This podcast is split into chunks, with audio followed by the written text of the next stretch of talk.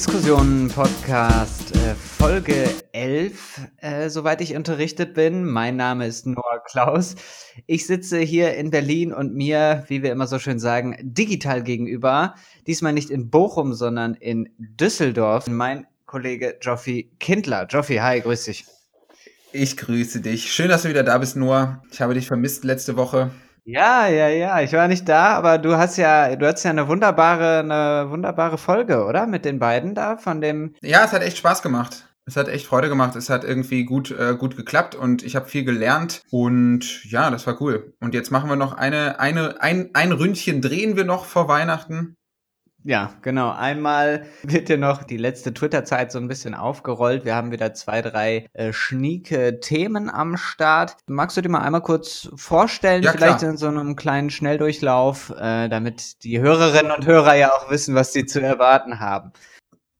So ein DSDS-Schnelldurchlauf am besten. ich werde das so emotional wie möglich darstellen. Kannst du auch gerne in so einer Trailer-Stimme machen, so. Somewhere in the future. ja, gutes Stichwort, Future. Also, es ist ja so, nicht alle Leute sind im Lockdown. Es gibt natürlich viele Menschen, die trotzdem arbeiten, zum Beispiel Essenslieferantinnen und Lieferanten. Und wir sprechen ein wenig über Lieferando. Lieferando hat sich nämlich in den letzten zwei Jahren wirklich ein unfassbares Monopol aufgebaut. Und das ist vor allem für Restaurants sehr schlecht. Da uns das alle betrifft irgendwie und viele, die hier zuhören, sicherlich auch mal bei Lieferando bestellen, dachten wir uns, wir klären einfach mal über die Hintergründe dieses Konzerns auf. Äh, Nummer zwei äh, war, äh, genau, wir wollen ein bisschen über die, über den Impfstoff sprechen, beziehungsweise über diese ganze Impfdebatte, die ja jetzt gerade so anläuft, äh, besonders natürlich in Bezug auf Corona. Das hat ja jetzt schon irgendwie einen krassen Stellenwert. Das wollen wir einmal ein bisschen genauer untersuchen, vor allem die geopolitischen Dimensionen davon. Und dann ganz am Ende haben wir noch ein kleines ein kleines ja, ein Knaller, ein Knaller-Thema. Sollen wir das? Nee, das verraten wir nee, jetzt nee, noch nee, nicht, ne? Nee, nee. Aber es ist auf jeden Fall, am Ende könnt ihr euch darauf verlassen, es wird nicht nur ernst in dieser Folge, es wird auch am Ende wirklich noch ein bisschen insane, kann man vielleicht sagen. Ich freue mich schon drauf. Gut, dann äh, in medias res würde ich sagen, fangen wir mal an mit Lieferando, wenn du dabei bist. Du hast dich ein bisschen reingekniet, ne? Beziehungsweise. Äh, ja, hat, ich hatte mal, ja, ich hatte mal so eine kleine Protestphase, will ich mal sagen. Äh, so ein kleines, so eine kleine Affäre mit dem politischen Aktivismus ist aha, mir da unterlaufen. Aha, aha. Ähm, äh, nee, das war zu einer Zeit, in der ich tatsächlich äh, in Köln relativ regelmäßig zusammen mit einer politischen Organisation, die da heißt Arbeitsunrecht, ähm, habe ich viel mobilisiert gegen ja wirklich eigentlich unfassbare Arbeitsbedingungen für Rider, sogenannte Rider von Fedora, also die Leute, die das Fedora-Zeug damals ausgeliefert ja. haben. Fedora, die Älteren werden sich erinnern. äh, die älteren Semester haben es früher in ihren jugendlichen Tagen noch gesehen. ist er jetzt wieder von der Straße verschwunden, dieses rosane, dieses rosane Ding. Und äh, das war ja so dieser hippe Essenslieferant, ne? Irgendwie sehr viel veganes Zeug, sehr viel alternative Speisen, sehr multikulturell und so. Und das war damals aber halt irgendwie echt ein großes Problem, weil die Leute da einfach nach Strich und Faden aus gebeutet wurden. Also nicht nur wurden, äh, wurde sowas wie ein Betriebsrat verhindert oder es wurde verhindert, dass sie sich ge gewerkschaftlich organisieren, die Leute, die das Essen ausfahren. Nein, es wurde, es wurde auch extrem unter Druck gesetzt, so Zeitziele einzuhalten, weswegen es auch echt relativ viele Fahrradunfälle gab in Fedora-Zeiten. Und vor allem mussten die immer ihr, äh, ihr, ihr Equipment selber bezahlen. Also ihre, wenn es dann Winter wurde, ihre Handschuhe, ihre Jacken und so. Ah, okay. Da hat sich der Konzern dann schön rausgehalten. Und da, da dachte ich damals so, nee, also ganz im Ernst, scheiß mich an, was ist denn hier eigentlich los? Und wenn man halt, das ist, also so Protest gegen soziale Ungerechtigkeit ist halt nicht besonders sexy. Da interessieren sich halt irgendwie nicht so viele Leute für, weswegen wir da auch einfach regelmäßig mit 25 Leuten standen. Ja, so. ja, das kriegt dann immer sowas, dieses David gegen Goliath-mäßige, ne? Wenn man ja, so, total. Ja, ja, ich war auch mal auf so einer, einen, so einer, ja, kurdischen Demo gegen irgendwie den Überfall der Türken auf Afrin oder so. Und das war dann auch wirklich so, paar traurige Männlein, das, das tut schon immer weh in der Seele, ich, ich weiß. Absolut, absolut. Und ich, ich wurde dann damals dann auch immer darum gebeten, mich dann auch an den Reden zu beteiligen, weil die eben wussten, was ich mache und so mit Bühne. Und mhm. dann habe ich da teilweise halt auch irgendwelche Reden geschwungen, irgendwie vor 20, 22 Leuten. Wir haben auch gegen die Arbeitsbedingungen bei Real demonstriert eine Zeit lang. Das war dann auch noch viel trauriger. Und es ist mir, äh, das finde ich immer so krass, weil ähm, es ist ja schon so, dass Arm Armut eines der drängendsten Themen in Deutschland ist. Ich meine, wir haben diese Statistik öfter schon hier auch vorgebracht. Ich glaube, 16 Prozent der Deutschen leben unter der Armutsgrenze. Ja. Ähm, und da kann man sich schon fragen, warum ist dieses, warum mobilisiert dieses Thema eigentlich äh, bei weitem äh, völlig unvergleichlich nicht so stark äh, wie andere Themen, also die sehr Instagrammable sind, will ja. ich jetzt mal sagen so, wo man halt irgendwie sein äh, sein schnelles, abgetipptes, ofenfrisches Statement in den Äther hauen kann. Absolut, ja, auch halt immer, so wenn ich, wenn ich, weißt du, wenn ich an so, auch an so Verdi-Demonstrationen immer so äh, vorbeifahre und dann sind da diese Leute mit diesen Überziehwesten und weißt du, mit diesen Tröten ja. und diesen Pfeifen und so. Ja, ja, ich bin da ja halt nie, ich bin ja nie gewerkschaftlich organisiert gewesen äh, und so. Und immer, man hat immer diesen Eindruck so, oh, ja, irgendwie, ja, sieht das so ein bisschen traurig aus. Und dann aber denke ich auch immer wieder, nein, ey, dass es Arbeitskampf ist, ist halt nicht sexy. Aber, nee, äh, gar nicht. Aber ja, also als ob die jetzt darauf noch achten können, wie wieder ihre, ihre Friese sitzt da im Regen vor, vor ihrem Werk. So, nee, ich finde das irgendwie schon. Eigentlich bräuchte es mehr Solidarität, das auf jeden Fall. Es bräuchte mehr Solidarität und es bräuchte irgendwie auch ein größeres Bewusstsein dafür. Ich finde, da, da da tut sich dann immer so ein bisschen die Wahrheit auf, weil bei vielen, bei vielen Themen, die die Leute, die vor allem junge Leute auf die Straße drängen oder wo vor allem junge Leute dann auch, auch auf Instagram stark frequentiert sich beteiligen, sind ja solche Themen wie Black Lives Matter oder auch Fridays for Future, diese ganzen Demonstrationen. Das sind natürlich halt alles Inhalte, die stark ästhetisierbar sind und die vor allem halt irgendwie identitär, also die, die irgendwie fassbarer sind für die eigene Identität, ne? Mhm. Weil ja beispielsweise beim Thema Rassismus ja auch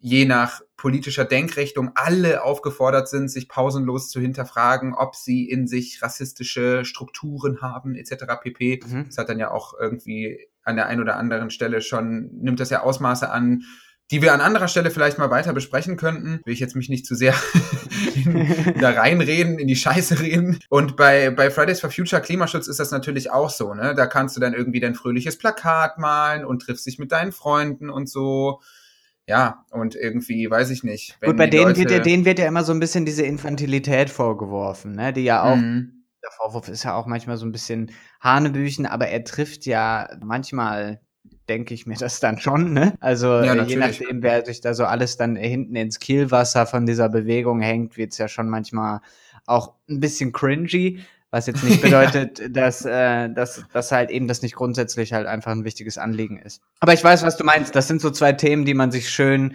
für die, das sind so schöne Schlagwortbewegungen auch, ne? Und ich meine, äh, bei, bei dieser Black Lives Matter Demonstration und diesen Protestzügen kann man sich ja auch viel eher der Illusion hingeben, dass es eine Allianz gibt, die es zu verteidigen gilt. Ja, also es geht dann halt um People of Color. So, da hast du dann halt irgendwie so diesen Gesamtbegriff äh, der, der irgendwie noch greifbarer ist als Deutschlands ArbeitnehmerInnen oder so.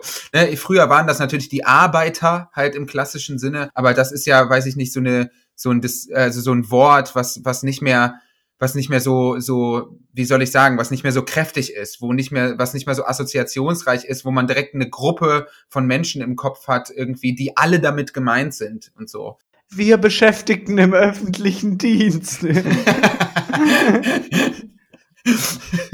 da müsste man eine gute Abkürzung für finden. Ja, ja. Ich, ich weiß gar nicht mehr, mein, äh, mein äh, ich bin ja großer Dietmar Dart-Afficionado, ähm, der hat mal irgendwann mal sowas gesagt wie, äh, ich glaube, das Proletariat erkennt sich nicht mehr als solches. Ne? Ist ja höchst interessant, wie alle möglichen Leute, die alle Lohnarbeit verrichten, ja, und eigentlich alle von dieser grundsätzlichen Unterscheidung her, lässt du dein Geld für dich arbeiten oder musst du deine Arbeitskraft zum Markte tragen, alle in der zweiten Kategorie sind, aber halt sich gegenseitig voll verachten oder niemals auf die Idee kommen würden, dass sie irgendwie eigentlich in derselben, in derselben Kategorie sind, so ungefähr, ne? Ja, es gibt ja auch mittlerweile in, in einem bestimmten Teil der Linken so ein bisschen die These, dass diese Frage nach Klasse oder beziehungsweise der Klassenkampf, also der Kampf für wirklich konkret soziale Gerechtigkeit und ökonomische Gerechtigkeit vor allem, äh, Platz machen musste, äh, musste für zunehmend für Fragen der Identität. Also das ist beispielsweise auch die These von Caroline Fourré, die ja jetzt vor kurzem ein mhm. Buch vorgelegt hat, das da heißt Generation beleidigt, von der Sprachpolizei zur Gedankenpolizei über den wachsenden Einfluss linker Identitärer. Da kann man sich natürlich auch mal mit beschäftigen. Und selbst wenn das natürlich immer recht alarmistisch daherkommt, so diese Formulierung von der Sprachpolizei zur Gedankenpolizei, glaube ich, hat das schon auch einen wahren Kern. Also, dass sich äh, das Nachdenken über Ungerechtigkeit stark weg von ökonomischen Zuständen bewegt hat und hin zu Fragen der Identität. Ich glaube, mhm. das lässt sich erstmal so feststellen. Ja, ja. Und ja. wir versuchen natürlich, dass da, das auch zu beleuchten. Neben all den sinnvollen Debatten, die es um verschiedene Identitäten gibt, versuchen wir natürlich aber auch so ein bisschen die sozioökonomischen Zustände dieser Gesellschaft wieder mehr in den Vordergrund zu rücken. Und deswegen sprechen wir über Lieferando. Lieferando, ja, genau. Ja, vielleicht mal für, zu uns beiden, wie oft bestellst du so Essen? Tatsächlich relativ selten. Ähm, ich würde schätzen, so einmal im Monat. Ist das selten? Ich weiß gar nicht, ob das so selten ist. Mm, ja, ja, im Vergleich zu vielen anderen, also vielen anderen glaube ich schon, ja. Aber dann muss ich tatsächlich sagen, ist es wirklich über Lieferando. Was auch ein bisschen daran liegt, dass es nichts anderes mehr gibt. Dazu aber später mehr. Also die Marktmacht von Lieferando ist wirklich eklatant. Man, das ist alles so ein bisschen untergegangen. Man hat das alles nicht so mitbekommen. Aber es gibt eigentlich nicht mehr so wirklich andere Optionen. Ja, also du hast damals gegen Fedora noch protestiert, bis dann halt einfach Lieferando Fedora den Prozess gemacht hat. Das habe ich ja tatsächlich, äh, muss ich wirklich zu meiner Schande gestehen, das wusste ich bis heute nicht. Also bis ich heute angefangen habe, äh, das zu recherchieren, war mir nicht klar, dass Lieferando Fedora einfach aufgekauft hat. So. Wir hatten ja letztens auch Amazon, ne? Ähm, irgendwer hat mir das letztens, ich glaube Michael Bittner, den wir ja auch schon mal hier hatten, der hat mir das auch erzählt, dass er dachte, mhm. ja gut, sozusagen, wenn ich so, ich wische jetzt irgendwie Amazon eins aus und kauf bei, ähm, bei ZVAB, kennst du die? Nee. Zentral, Zentralverzeichnis antiquarischer Bücher. Eigentlich super Seite, zvab.com ja. oder, oder de, weiß ich jetzt gerade gar nicht. So, und er dachte so, haha, dann kaufe ich jetzt bei denen und so bei irgendwelchen äh, Freelancer, Antiquariatsbuchhändlern irgendwo, pipapo im, am Arsch der Heide, was weiß ich. Ja, turns out, Amazon hat das schon vor einer gewissen Zeit gekauft. und sie lassen es so nebenbei noch laufen einfach. Oh, es ist so hart einfach. Es ist so hart. Es ist übrigens .com. Ich habe es gerade mal nachgeschaut, um das nachzuliefern. Aber ja, krass. Ja, also auch dazu kommen wir noch. Die Frage, weil das wirkt ja erstmal kontraintuitiv. Man kann sich ja fragen, was will denn Amazon mit so mit so einer mit so einem Dienstleister quasi? Das ist doch völlig egal im Gegensatz zu Amazon. Aber große Unternehmen, die irgendwie Teil von Plattformkapitalismus sind, haben natürlich ein erhebliches Interesse daran, wirklich auch die gesamte Marktdiversität abzubilden. Aber dazu gleich mehr. Was wir, womit wir vielleicht äh, anfangen können, ist, ah ja, nochmal kurz die Frage, wie oft bestellst du denn? Bestellst du überhaupt? Ja, ja, ja, doch. Also jetzt in letzter Zeit ist das dann doch häufiger mal der mhm. Fall gewesen, muss ich dann schon sagen. Vor allem, weil es sich ja dann auch nochmal ein bisschen mehr lohnt, wenn man irgendwie mit mehreren Leuten bestellt und so. Und ich muss auch sagen, dass ich so ein bisschen, ja, also bis du das Thema jetzt auch so in den letzten Tagen so hochgebracht hast, bin ich da auch ein bisschen blauäugig dran gegangen. Also ich würde sagen, ich war schon so dreimal im Monat oder so, würde ich schon sagen. Vielleicht mhm. sogar vier, so halt eben am Wochenende mal dann ja. So, ah, jetzt kochen und so, sondern und auch nicht rausgehen wegen ah, mhm. ah, ja auch Lockdown und so weiter. Dann lässt man sich halt liefern. Und ich muss sagen, was mich immer an der ganzen Sache eigentlich am stärksten, äh, ja, wie soll man sagen, angeweirdet hat, ja, oder oder äh, bef befremdet hat einfach, ist so ein bisschen diese dass du den Fahrer oder das Essen so krass tracken kannst. Also, dass ja. du ja wirklich immer diesen ja. Bildschirm da hast und auch ja. sozusagen, ich habe immer das Gefühl, ich sehe auch wirklich sozusagen, wann die Ampel auf Rot schaltet und an welcher Ecke er stehen bleibt und so. Und dann so dieses so, warum bleibst du jetzt hier stehen? Oh nein, jetzt geht er zu irgendjemand anderem rein und bringt dem das Essen und so. Weißt du, also es hat, ich finde, man fühlt sich selber schon so ja, es ist, es hat so, es hat so diesen, diesen, diesen dystopischen Hauch, weißt du, wie ich meine? Ja, absolut. Das können wir ja vielleicht kurz vorwegnehmen. Die, ähm, also das Beobachtetsein passiert ja von beiden Seiten. Also einmal kannst du oder ich nachgucken, wo halt dieser Bote gerade steckt, wie weit der ist. Und andererseits kann der Arbeitgeber natürlich halt diese Lieferdaten auch auslesen. Und es ist beispielsweise im Fall von Lieferando auch immer noch nicht klar, welche Daten aus dieser Rider-App, die halt die Kuriere benutzen müssen, wirklich ausgelesen werden, um beispielsweise auch Personalentscheidungen zu treffen. Weil Lieferando hat ja natürlich relativ strikte Lieferziele. Das ist bei Amazon ja auch so. Amazon ist ja auch so krass darauf aus, dass immer alles on time ist und deswegen kommen die ja, ja auch immer völlig verschwitzt irgendwie ins Treppenhaus gestolpert. Die Jungs, ich sage das ganz bewusst, weil ich habe einfach noch nie ein also ich habe immer nur Männer gesehen, die, also Leute, die ich als Männer lese, die diese Pakete oder die auch Essen bringen. Genau, äh, also das ist dann, das ist dann so von beiden Seiten werden einfach unfassbar viele Daten erhoben über halt so Auslieferungsperformance und das ist schon einigermaßen gruselig, das stimmt. Ich denke, dass du mit deinen drei, vier Mal im Monat, das könnte, ich würde schätzen, das ist so der deutsche Durchschnitt. Vielleicht bist du noch ein bisschen unterm deutschen Durchschnitt. Mhm. Aber was man auf jeden Fall sagen kann, ich habe jetzt keine Zahlen für dieses Jahr, aber ich habe auf jeden Fall mir das mal angeschaut, so was man auf jeden Fall sagen kann, das nimmt halt immer mehr zu. Also die Menschen bestellen von Jahr zu Jahr immer häufiger bei Lieferando oder bei anderen äh, Services und ja, also das ist halt einfach ein, ein, Lifestyle geworden, kann man vielleicht sagen. Ja, wahrscheinlich einfach auch ein wachsendes Geschäftsmodell, ne? So, ja, klar, auf jeden Fall. Ja. Auf jeden ja, Fall. Ja, klar. Und man sieht das natürlich im Lockdown. Im Lockdown sieht das dann natürlich nochmal ganz anders aus. Also Lieferando verzeichnet gerade 20 Prozent mehr Bestellungen als zum vergleichbaren Zeitraum letztes Jahr. Und das ist natürlich halt im Lockdown auch irgendwie immer wieder ein entspanntes Ding, sich abends einfach mal was zu bestellen. Das Restaurant fällt weg irgendwie. Und ich habe jetzt hier mal einen Thread mitgebracht von Twitter. Ich spare mir den Hinweis auf, auf das Twitter-Profil, weil ich, es ist kein Name, es heißt einfach nur keiner von vielen. Und in Klammern steht gesprochen Brad Pitt. Ich verstehe es nicht so ganz, ehrlich gesagt, aber der Thread ist interessant. Ähm, und ich habe mal so ein paar Teile davon einfach mitgebracht und wir können die vielleicht nach und nach mal besprechen. Es ist wirklich sehr interessant. Ja. Äh, es ist übrigens auch jemand, er wurde auch angesprochen auf seine Informationen, wo er seine Informationen, die ich jetzt hier gleich präsentiere, her hat. Und er sagt einerseits äh, von verschiedenen, also er, er pinnt dann verschiedene Zeitungsartikel an und andererseits ist er wohl selber Rider, also Auslieferer gewesen für Lieferando und hat einfach einen Vertrag zur Hand gehabt, aus dem er dann diverse Sachen halt irgendwie rauslesen konnte. Das ist natürlich keine Garantie, dass das wirklich so stimmt, aber aber gut, also zumindest die Quelleninfo haben wir jetzt hier mit eingereicht und äh, wir können uns jetzt mal anhören, was er zu sagen hat. Also, ich fange mal an. Er schreibt, wir alle kennen die sympathischen Werbespots von Lieferando. Gut gelaunte Lieferanten übergeben unfassbar schmackhaft anmutende Speisen an dankbare Endkunden. So viel gute Laune. Ich zeige euch mal, wie viel von der guten Laune beim Gastronomen ankommt. Ja, also die Problembeschreibung, die er jetzt aufmacht, ist schon mal klar. Es geht darum zu fragen, wie gut ist das eigentlich für die Restaurants, die ja Lieferando dafür bezahlen müssen, dass sie auf dieser Plattform erscheinen mit ihrem Restaurant? Und weiter geht es dann in, im ersten Kommentar. Just Eat Takeaway, die Muttergesellschaft von Lieferando, kauft alles auf, was auch nur einmal einen Döner von A nach B transportiert hat. Das einzige Ziel ist es, sich ein Monopol zu schaffen und zu erhalten. Dadurch sind unter anderem 2019 Fusionen entstanden, Punkt, Entschuldigung, jetzt habe ich es falsch betont. Was damit gemeint ist, ist, 2019 hat wirklich Lieferando pizza.de, foodora.de, lieferservice.de und Lieferheld aufgekauft. Also ja, all diese wow. großen Services, für die wir uns dann noch entscheiden konnten voriges Jahr. Ja, es stimmt. Ja, irgendwie sind die, ja, jetzt wo du es irgendwie sagst, es war immer so, ah ja, die gibt's auch, die gibt's auch. Ich weiß noch, dass ich irgendwann mal total verwirrt war, weil was ist jetzt, heißt es jetzt Food, Foodorevoo oder De Delivery oder keine Ahnung so.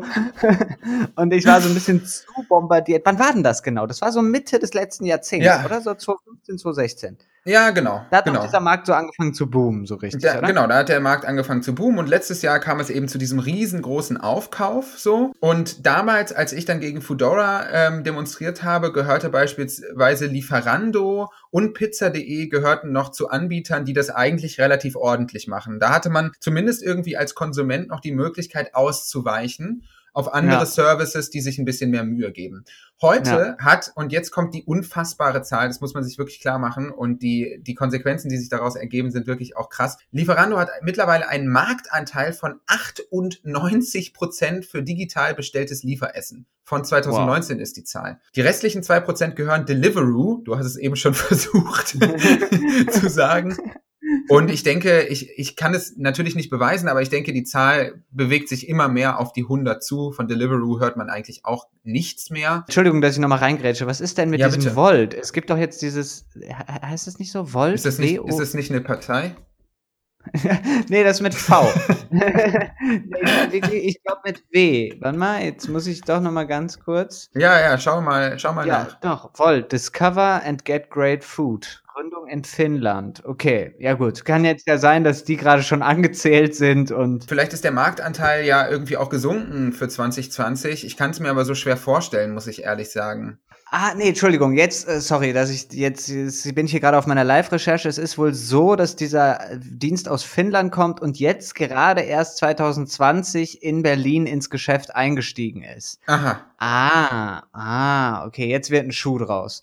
Gut, ist wahrscheinlich ein super kleiner Konkurrent. Das mit den 98 Prozent wird wohl schon so äh, seine Richtigkeit haben.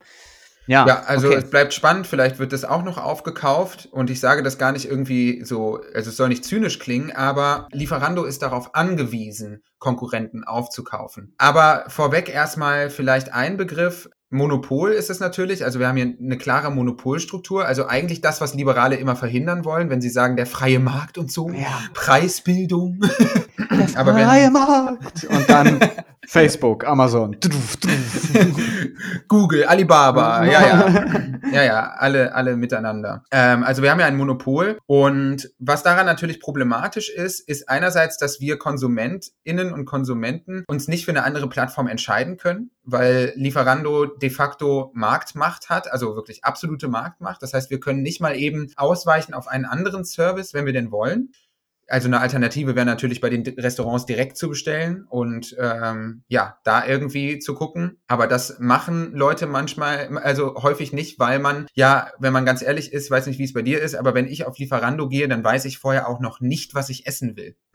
Ja, ja, ja, ja, ich weiß, was du meinst. Aha. Also ich hatte in, in, in, einer, in einer früheren Wohnsituation von mir, da habe ich das immer so gemacht, aber auch weil ich wirklich in der luxuriösen Lage war, dass wirklich sozusagen immer ein Block weiter hatte ich ein arabisches, ein indisches, ein vietnamesisches äh, und sozusagen so einen kleinen Italiener. Ja, Und da war es dann halt wirklich so, ich, ich, äh, ja, also ich hätte mir, wäre mir irgendwie komisch vorgekommen, wenn ich das jetzt bestellt hätte und so irgend so ein Typ fährt so einmal kurz die Straße runter und bringt mir das. Also das wäre für Ja. mich so ein bisschen so, ich bin dann, ich habe vorher da angerufen, bin dann hingelaufen und habe mir das dann geholt. Das ist bei uns jetzt gerade auch so. Also das ist auch der Grund, warum wir so wenig bestellen. Wenn wir mal Essen von außerhalb holen, wir haben gegenüber die vegane Burgerbraterei und rechts von uns direkt den Döner. Also das ist äh, dann eben absolut problemlos, ja, klar.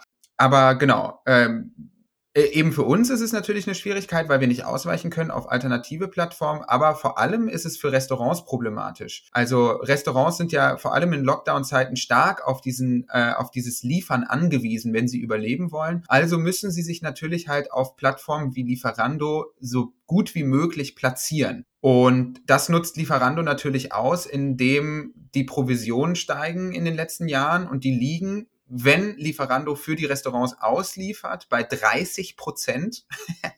Boah. Und das ist schon richtig viel. Und wenn Lieferando nicht quasi die Auslieferung übernimmt, sondern das Restaurant beispielsweise selber fährt, dann sind es immerhin noch 13 Prozent. Also 13 Prozent dafür, dass ein Restaurant auf einer Internetseite auftaucht. Wow. Wow, wow, wow. Und jetzt dann weitergedacht, irgendwie auch mit Philipp Stab nochmal, hier digitaler Kapitalismus, kann man quasi äh, sagen, dass Lieferando natürlich nicht so krass wie Google und Amazon und Facebook, aber schon eigentlich ein perfektes Beispiel für einen proprietären Markt ist. Und was ist Mhm. damit gemeint?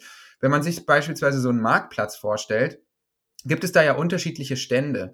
Und der Kapitalismus ist so insane mittlerweile, dass es Unternehmen gibt, die so groß sind, dass sie nicht mehr einen Stand auf einem Markt haben, sondern den Markt selbst besitzen.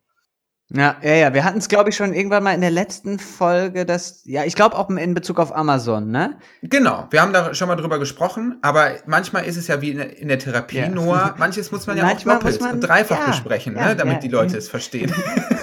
ja, ja. Und sozusagen, Ja, Lieferando hat jetzt einfach sozusagen den Propri Propriet äh, proprietären Markt äh, Liefer Lieferservice von Essen einfach sich, ge sich gekrallt.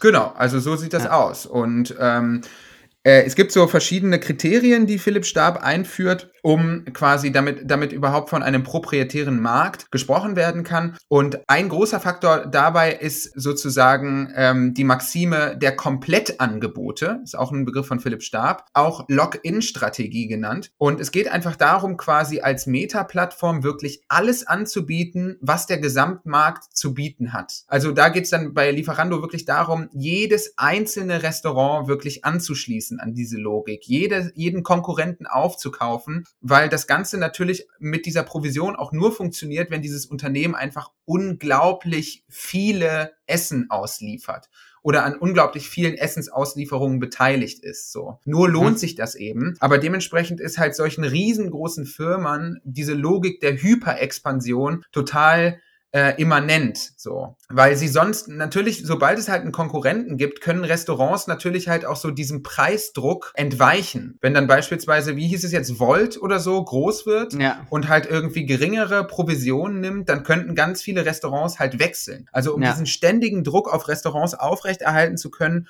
muss Lieferando wirklich A, alles anbieten, sich B, alles einverleiben und C, wirklich so schnell wie möglich alle möglichen Konkurrenten aufkaufen. Und das erklärt halt auch diese Expansionspolitik des letzten Jahres mit Fedora etc. pp. Nee, Mann, äh, FDP, Juli. Wir wollen keine Konkurrenz, Mann. Konkurrenz ist echt blöd. Ich find's nervig auch, immer gegen meine Konkurrenten anzusehen. Sollen sich verpissen. Ich habe keinen Bock mehr auf die.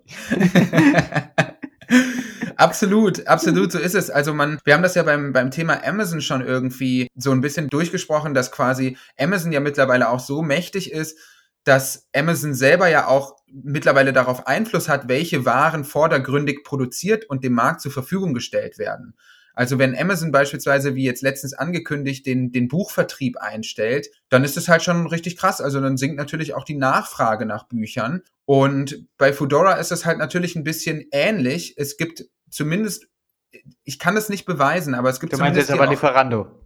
Genau, Lieferando, genau, sorry, sorry. ähm, da kommen wir nämlich gleich nochmal zu. Lieferando hat nämlich natürlich auch die Möglichkeit, wenn die eigenen Fahrerinnen und Fahrer überlastet sind, und das ist in diesem Monat natürlich häufig der Fall, auch kleine Restaurants auf geschlossen zu stellen. Also, dass dann halt kleine Restaurants dir bei der Suche bei Lieferando nicht angezeigt werden. Ja, moin, ey. Um halt irgendwie Platz zu schaffen, so. Das bedeutet halt auch, dass vor allem Ketten davon profitieren. Das heißt sozusagen, es gibt dann so eine primäre Zusammenarbeit von Restaurantketten, die es noch schaffen, bei Lieferando so ein bisschen was aus den Rippen zu leiern, weil es dem Kunden schon auffallen würde, wenn jetzt diese Kette quasi nicht da wäre. Ja, genau.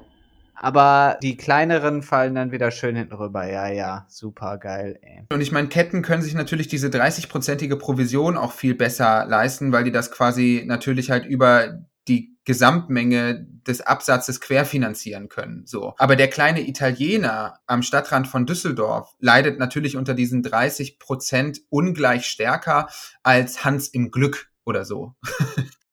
Wo du das nochmal gesagt hast, irgendwie mit, mit den Konkurrenten, ich meine, glaubst du nicht auch, dass wir als Konsumenten und Konsumentinnen da auch irgendwie, ja, manchmal so ein bisschen äh, sozusagen auch damit reingehen? Weil ich mich jetzt, also ich kann ja auch noch mal was erzählen, was was ich mir letztens so als Gedanken gemacht habe. Und zwar äh, habe ich so eine Alternative gesucht, irgendwie, wo man trotzdem online was bestellen könnte, aber halt eben nicht bei Amazon jetzt, aber Bücher, ja. So und dann bin ich halt irgendwie auf ähm, auf den Account von, ja, also hier in Berlin gibt's ja den großen Buchhändler Dussmann und die haben eben auch einen Online-Lieferservice. So und dann war ich so da drauf und dann muss ich auch immer sagen, dass wenn ich quasi jetzt aufgefordert wär, werde, ein neues Kundenprofil irgendwo anzulegen, ja. bin ich auch immer so ein bisschen so, boah, Leute, ich habe schon tausend Profile auf tausend Seiten so ungefähr. Ich will ja. jetzt eigentlich nicht noch eins. Und dann dachte ich aber so, wow, okay. Bei Amazon, da hast du das so total selbstverständlich gemacht. Und jetzt irgendwie bei Dussmann knickerst du irgendwie rum, so, äh, keine Ahnung, jetzt muss ich hier noch eine Karte und mir noch ein Passwort merken oder so, ne? wo ich mir dachte, Junge, du hast einen Passwortmanager, entspann dich. Du machst jetzt einfach hier, trägst jetzt einfach diese Daten ein, aber ich muss mir selber mal diesen Ruck geben zu sagen, warum favorisierst du sogar noch in deinem Kopf, ja, den Besitzer des Propri äh, proprietären Marktes und beim Konkurrenten bist du, hast du plötzlich nicht dieselben, die, also hast du nicht dieselbe Bereitschaft. Das, da musste ich mich selber auch nochmal sozusagen zu überwinden, weißt du, zu sagen, nö, fuck it, äh, dann mache ich mir jetzt ein Konto bei, was weiß ich, Volt oder mach mir jetzt ein Konto bei Dussmann Lieferservice oder so. Weißt Absolut. Ich, ich, glaube, genau, voll und ganz. Ich glaube, da kann man, das kann man schon ganz gut machen. Und ich meine, Amazon macht es dir natürlich auch sehr leicht, dich zu mögen. So, ne? Also Amazon, was Amazon natürlich halt macht, ist beispielsweise all die unangenehmen Sachen abschaffen. Langer Bezahlweg, auf der Plattform, mega nervig, Amazon, ein Klick, fertig. So, super easy, geht super schnell, macht auch ein super gutes Gefühl. Also es ist ja irgendwie, äh, schon so ein Moment der Selbstwirksamkeit, jetzt ein bisschen überspitzt gesagt, wenn du halt irgendwie mir nichts, dir nichts, ohne überhaupt irgendwelche Kontodaten eingeben zu müssen, halt in drei Sekunden das Ding bestellen kannst. So, das wirkt halt wie, als würdest du, weiß ich nicht, es erinnert mich so ein bisschen ähm, an diese Kinderserie, wo am Ende so Kinder durch Toys R Us laufen durften mit so zwei Wagen und einfach alles reinschmeißen, was geht. Ich weiß nicht, wie hieß das Super Toy Club oder so? Ich weiß nicht. Und das ist auch so geil, was da, was dann für eine Gier so rauskommt. kommt einfach so, so mit dem Arm ins Regal reingreifen und so gar nicht mehr die, Dinge fassen, sondern einfach nur noch so aus dem Regal in den Wagen reinschieben. Oh, da ja, ja. so richtig Bock drauf, Alter. Also Konsumismus bis zum Ende gedacht. ja, richtig krass. Vor allem die Kids sind dann ja auch so richtig, die kriegen bestimmt von den Eltern so ein wöchentliches Bootcamp vorher, oder dann so, so, du hast dann so Supermarktpläne. Emil, pass mal auf. Gang 5, Reihe 6, da stehen die Playstations, ja? Da gehst du richtig all in. Die holst du alle rein.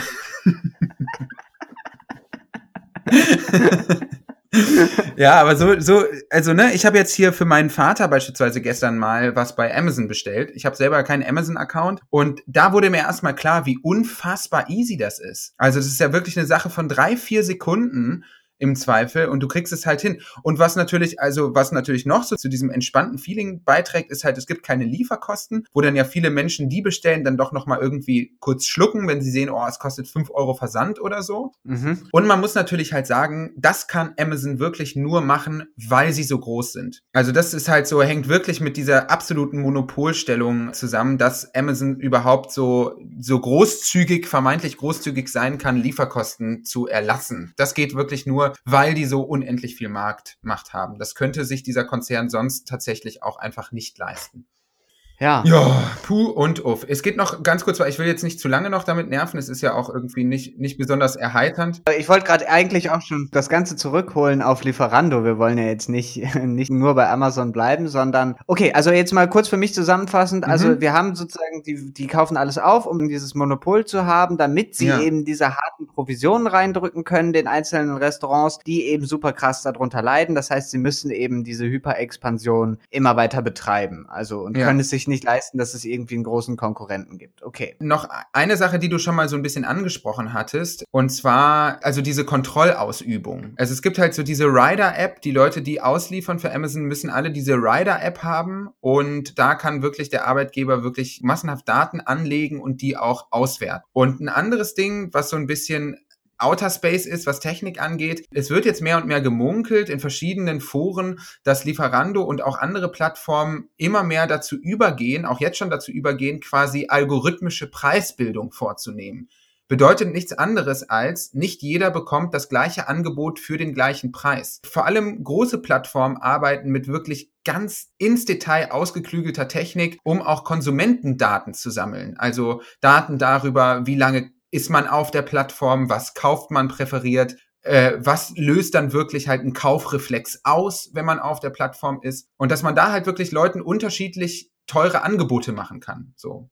Okay, also du willst sagen, dann das Partei kostet dann für mich weniger als für dich, wenn ich die ganze Zeit bei Lieferando rumhänge oder jetzt nicht die ganze Zeit, aber sehr häufig und du bist vielleicht einmal in drei Monaten da? Das kann sein. Also äh, ich weiß nicht ganz genau, nach welchen Kriterien dann unterschiedliche Preise angezeigt werden. Und ich weiß auch nicht, ob es bei Lieferando jetzt schon passiert so. Aber zumindest wird, äh, warnt Philipp Stab in seinem Buch Digitaler Kapitalismus davor, weil das mittlerweile einfach technisch möglich ist. Ne? Mhm. Also Leute, die beispielsweise wirklich halt so richtig krass viel bei Amazon einkaufen, das wäre nämlich meine Gegenthese, jetzt wirklich nur ne, wir sprechen hier nicht von Fakten, liebe Hörerinnen und Hörer. Wir, wir machen jetzt hier gerade so ein bisschen aus dem Bauch heraus Spekulation. Aber wenn ich beispielsweise sehen würde, Person X kauft mindestens viermal die Woche was bei Amazon und es sind immer ähnliche Artikel, dann denke ich mir, kann man es sich natürlich auch leisten, da ein bisschen am Preis zu schrauben. Wenn die Person sowieso schon so exzessiv diese Art von Gut bei Amazon kauft, könnte ich mir vorstellen, dass man das zumindest ausprobieren kann. Ja, wow. Huh, huh, huh. okay. Ja, Sowas geht halt eben auch so. Und äh, ne, es ist eben nicht gesagt, dass das bei Lieferando schon passiert. Ich glaube auch, dass das noch nicht der Fall ist. Aber das sind alles Techniken, die möglich sind so und die vor allem im Plattformkapitalismus gerade von Plattformen auch forciert werden so. Und was halt noch so ein Punkt ist, Lieferando hat natürlich halt selber auch äh, die Kriterien für diese sogenannten Kundenbewertungen erzeugt für Restaurants ist es ja wahnsinnig wichtig, gut bewertet zu sein auf Lieferando, damit sie weit oben angezeigt werden. Und da hat Lieferando halt auch ständig die Möglichkeiten, die Kriterien für diese Kundenbewertung zu verändern und damit Restaurants natürlich auch unter Druck zu setzen, so. Ja, das ist halt irgendwie so viel, so viel zu diesem grundsätzlichen Problem. Dann können wir natürlich noch mal ganz kurz sprechen über die Situation der, der Rider, also der äh, AuslieferInnen, die Lieferando so angestellt hat. Das sind 5000 in Deutschland. Und dazu schreibt keiner von vielen, gesprochen Brad Pitt, nochmal zur Erinnerung, das ist das Twitter-Profil, ähm, schreibt, äh, wenn Lieferando die Lieferung mit eigenen Fahrern übernimmt, liegt die Provision bei 30 Prozent. Das bedeutet aber auch gleichzeitig, dass der komplett unterbezahlte Fahrer keinerlei Verantwortung für das Produkt übernimmt. Fährt er auf der Tour erst seine Oma besuchen, liefert er falsch, liefert er das Essen kalt, nicht Lieferandos Problem. Provision ist so oder so fällig. Spaßig wird es aber erst zu Stoßzeiten. Wenn die Fahrer ausgelastet sind, stellt Lieferando einfach mal Restaurants auf geschlossen. Natürlich be bevorzugt die Kleinen. Was wollen die schon machen? Das hatten wir eben schon. Das müssen wir jetzt genau. nicht nochmal besprechen. Ähm, aber ich habe dann mal recherchiert, wie sieht die Situation eigentlich aus für FahrerInnen bei Lieferando? Rider werde ich die jetzt einfach mal nennen, ist mhm. einfacher. Ähm, die sollen garantiert 10,50 Euro pro Stunde verdienen. Da habe ich jetzt nichts gefunden, was dem, also was dagegen spricht. Auch bei Arbeitsunrecht habe ich nichts davon gesehen, dass irgendwie dieser Preis gedrückt wird, anders bei Foodora damals. Und die sind auch sozialversicherungspflichtig angestellt, aber eben häufig mit Einjahresverträgen oder als Minijobber. Mhm. Also dennoch relativ leicht kündbare Arbeitsverhältnisse, will ich jetzt mal sagen. Danke, Gerhard Schröder an dieser ja. Stelle. wirklich, wirklich, wirklich wahr. Also, äh, puh. Die SPD ja. macht's möglich. Ja. Und das viel größere Problem bei Lieferando ist, dass sie halt diese Foodora-Tradition weiterführen, äh, die, die Gründung von Betriebsräten so stark zu behindern. Also da gibt's jetzt auch zwei ofenfrische Urteile von Landesarbeitsgerichten, nämlich einmal von Frankfurt und Köln, die beide zu den Ergebnissen bekommen, dass ja sie nicht kooperatives Verhalten des Arbeitgebers, das war das Zitat, festgestellt haben in Bezug zur Gründung von Betriebsräten und irgendwie, weiß ich nicht, Eingliederung in Gewerkschaftsarbeit. Also da wird wirklich aktiv versucht, diesen Prozess aufzuhalten von Unternehmerseite. Diese Leute sollen sich eben nicht organisieren, sich nicht irgendwie in ihrer Bezahlung absprechen. Und ja, das lächelt man so weg. Das ist irgendwie ein bisschen zu normal geworden, finde ich mittlerweile. Ja, ja, ja, ja. Absolut, absolut, absolut. Genau, und das war's eigentlich. Also, was man halt machen kann, ist das, was du sowieso schon irgendwie mal angesprochen hast. Ne? Natürlich kann man wirklich mal bei seinem Lieblingsrestaurant auf die Homepage schauen und gucken, ob die nicht selber diesen Lieferservice anbieten oder ob man es abholen kann. Das ist natürlich in urbanen Gebieten so ein bisschen so. Also da ist das natürlich halt eben einfacher, ja. Also da ja. kann man mal eben sagen, komm, ich gehe jetzt mal kurz raus und fahre mal einmal jetzt kurz hier zehn Minuten, gehe hier einmal kurz, was weiß ich, fünf Minuten um die Ecke, fahre vielleicht zwei Minuten mit dem Fahrrad und dann habe ich die ganze Sache. Aber wenn man eben irgendwie, glaube ich, schon ein bisschen mehr in einem Vorort wohnt oder halt schon eher fast schon im ländlichen Raum, da wird's dann schon, ist das dann schon eine andere Geschichte mit mal eben so kurz abholen gehen. Ne? Ja, absolut, du hast völlig recht. Ich habe unter dem Hashtag äh, Lieferando bei Twitter auch Meldungen gesehen von Leuten, die dann so einen Screenshot von ihrer Lieferan Lieferando-App gemacht haben, wo es dann im Umkreis von 40 Kilometern einen Lieferdienst gab, nämlich Burger King. wo man sich dann so echt, also da ist man so richtig, weiß ich nicht, da ist man so die, die eigene Großstadt so krass gewöhnt irgendwie. Ich meine, du wohnst in Berlin, bei dir ist das nochmal anders als bei uns in Bochum. Aber ja, krass, äh, also auf dem Land ist es dann natürlich irgendwie nochmal eine ganz andere äh, Geschichte. Aber was man wirklich, glaube ich, als Übung mal wirklich machen kann, ist, sich dem eigenen Hungergefühl wieder ein bisschen kreativer zu nähern. Ähm, und nicht, ja, also ich, es klingt ja, ein bisschen ja. bescheuert so, aber eben nicht auf Lieferando gehen, um dort Inspiration zu holen, was man isst. Lieferando ja. ist ja nicht das Pinterest der Kulinarik. Ja. Ein bisschen schon vielleicht. Aber ich glaube, wenn man irgendwie selber wieder einen stärkeren Zugang dazu bekommt, worauf man gerade Lust hat und was man gerade essen will, natürlich vorausgesetzt, man besitzt die ökonomischen Mittel, um da ganz frei, frei entscheiden zu können. Das will ich jetzt gar nicht so äh, ausklammern, diese Dimension. Dann glaube ich, könnte das vielleicht auch die Lust wieder steigern, diese Sachen selber zu machen. Also ich zum Beispiel mir tut das eigentlich immer recht gut, wenn ich mein Essen selber mache. Ich will jetzt hier nicht in so eine Lifestyle-Geschichte abrutschen, aber mir macht das einfach Freude. Ich koche richtig gerne so und es ist irgendwie auch ein schöner Moment. Ja, man kann sich auf jeden Fall die zwei Möglichkeiten entweder halt mal wieder sich selber, sich selber ein bisschen mehr Zeit zum Kochen nehmen oder halt eben versuchen, direkteren Draht zu den Restaurants in der eigenen Umgebung irgendwie aufzubauen. Ja. Und halt eben versuchen, den Zwischenhändler zu umgehen ein bisschen. Das kann man ja mal sich vornehmen. Und ich meine, nichts ist geiler, nichts ist geiler, wenn du von deinem Lieblingsvietnamesen am Ende des Jahres ein Gratisessen kriegst, weil du oft da warst. Ja, ja. Ich habe mich richtig geadelt gefühlt in dem Moment, als mir das passiert ist. Da dachte ich so, nice, Mann. ja, das ist ja wirklich das ist schon, das ist schon wirklich der Ritterschlag des, des, des, des Kunden.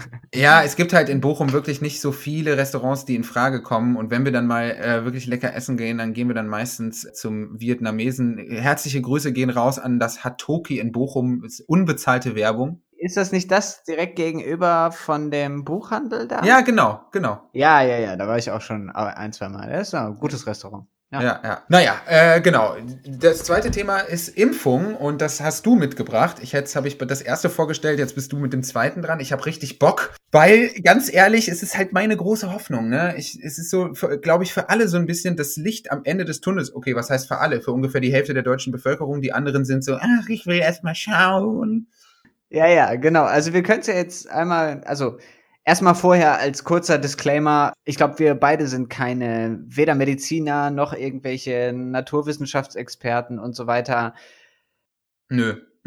ja, ich werde dir einfach ein paar Infos geben, aber jetzt äh, speziell Sicherheit von irgendwelchen Impfungen und so weiter müsst ihr euch auf jeden Fall nochmal selber informieren. Aber ganz kurz vorweg, du hast schon auch Bock, oder? Also wenn du das, wenn du das Impfangebot bekommst, dann trägst du dir das gute Deo auf.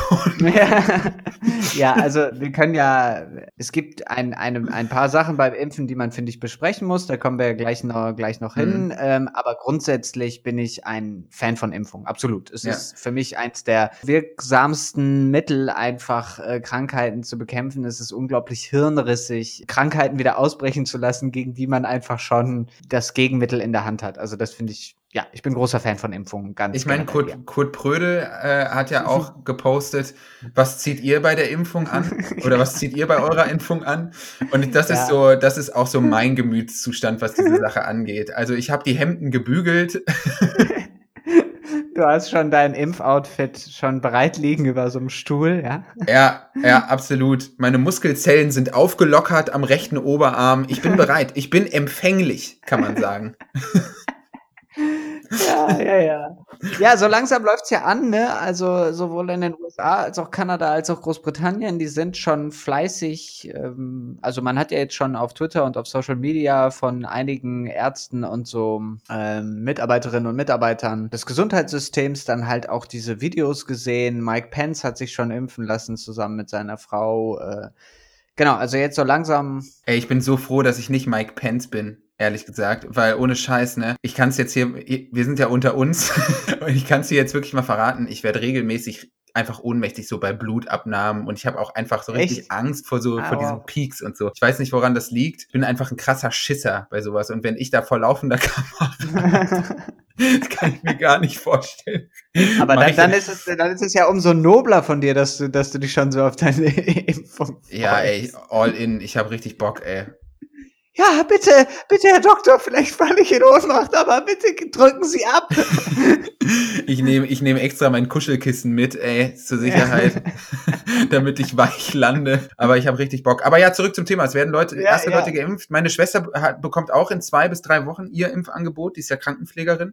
Genau. Ähm, und das läuft so langsam an. Ja, und es gibt halt eben zwei extrem, also die beiden Kandidaten, die es jetzt sozusagen das Rennen gemacht haben, die meisten Leute werden das in den, aus den Nachrichten mitbekommen haben, sind äh, die Impfstoffe von BioNTech, äh, beziehungsweise dem Pharmakonzern Pfizer und dem amerikanischen Konkurrenten Moderna. Und soweit ich das verstanden habe, sind das halt beides sogenannte mRNA-Impfstoffe Mhm. wodurch sie eben sozusagen die ersten ihrer Art sind. Also vielleicht so ein bisschen als Background. Es gibt mehrere Arten und Weisen zu impfen und so. Ich glaube, diese ganz klassischen Impfungen, gut, okay, jetzt fängt es schon wieder an mit dem Halbwissen und so, aber es gibt auf jeden Fall relativ häufig ist auf jeden Fall die Totimpfung, das so viel, so viel weiß ich. Das heißt, du kriegst ne, im Prinzip den, den schon kaputtgehauenen Virus selber gespritzt. Und dann kann dein Immunsystem sozusagen am schon am Boden liegenden Gegner quasi sich die Antikörper bauen. Das ist so das Hauptsächliche. Und jetzt äh, kriegen wir einen mRNA-Impfstoff. Und dieser Impfstoff ist, äh, funktioniert eben auf dieser Messenger-RNA-Basis. Da kommt man Mhm. jetzt sehr schnell in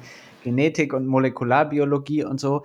Aber im Prinzip, man kann es im Prinzip zusammenfassend so erklären, dass einem, dem Körper wird schon die Bauanleitung für diese Antikörper gegeben, ohne dass der Virus einem überhaupt zugeführt wird. Na, okay. Verstehst Mhm. Also ja. es ist im Prinzip sozusagen, hey Körper, hier hast du einmal, guck dir das einmal an. Ja, es ist im Prinzip wie, als ob dem Immunsystem sozusagen der Ausweis von dem Virus einmal gezeigt würde. So ungefähr kann man sich das vorstellen. Und ich glaube, wenn ich es richtig verstanden habe, dann ist äh, die Tatsache, dass es ein äh, mRNA-Impfstoff ist, ist gleichzeitig auch der Grund, warum äh, diese Impfdosen bei minus 70, minus 80 Grad gelagert werden müssen, oder? Aber da komme ich jetzt auch wieder, ne, das wäre jetzt auch wieder Halbwissen, aber ich glaube ja, das ist ein Punkt davon, ich dass es halt eben. Ziemlich ein, sicher ein, so, so gelesen. Ja, ja, ja, auch. ja. Das, das kann sehr gut sein. Ja, genau, dass das eben einer der Gründe dafür ist, dass das alles ein bisschen komplizierter ist, weil, glaube ich, diese mRNA eben im Prinzip am Leben gehalten werden muss, bis sie eben bei dir Genau, das System muss dann kommt. auch relativ schnell verimpft werden, so wenn Ja, es aus, ja, der, aus, genau. dem, aus dem Kühlschrank geholt wird. Und der ist natürlich, äh, das ist natürlich wirklich absolutes Hightech medizinisches Equipment, was man da braucht. Weswegen man sich, glaube ich, das ist jetzt eine Vermutung, auch gegen so eine Verimpfung beim Kinderarzt entschieden hat, sondern eher auf Impfzentren geht, wo man es dann wirklich auch in großer Zahl einlagern kann. Das kann ich mir auch durchaus vorstellen, dass das halt eben auch eine starke logistische Komponente hat, ja. Also Ja, das funktioniert genau. mal nicht eben so irgendwie jedem Hausarzt an der Ecke hier da so einen Kühltransporter dahin zu stellen, sondern Genau. das wird, glaube ich, jetzt im kommenden Jahr wird das ziemlich zackig gehen. Also man kommt da, glaube ich, in so richtige Impfstraßen rein, wo dann hunderte Leute anstehen und dann zack, zack, zack, einfach zeigt dein Oberarm und ab dafür, ja. Zeig den Oberarm. Ja, äh, genau. Und es hat halt natürlich extrem viele Komponenten, ja. Also es hat sozusagen eine medizinisch-virologische Seite, das Ganze, ähm, eine gesellschaftspolitische Komponente, äh, und ja, man berührt dann natürlich auch eben das Thema Verschwörungsideologien. Und es hat natürlich eben auch eine geopolitische Dimension. Ja. Yes, okay. Dann Und haben wir jetzt- den Fahrplan. genau.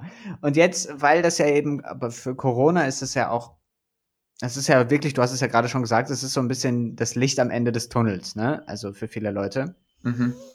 Und man darf, also ich glaube, man sitzt so ein bisschen einer, einem Irrtum auf, wenn man denkt, das schaltet die Pandemie so von jetzt auf gleich aus, sondern es wird dann schon so ausfaden, je nachdem, wie erfolgreich die Impfkampagnen sind. So, jetzt habe ich äh, herausgefunden, jetzt so ein paar Sachen zu, zu diesem globalen Thema Impfung und so weiter. Ich habe eine Studie gefunden, auch in diesem Fachjournal The Lancet, ähm, was wir ja hier, glaube ich, auch irgendwann schon mal erwähnt haben. Mhm.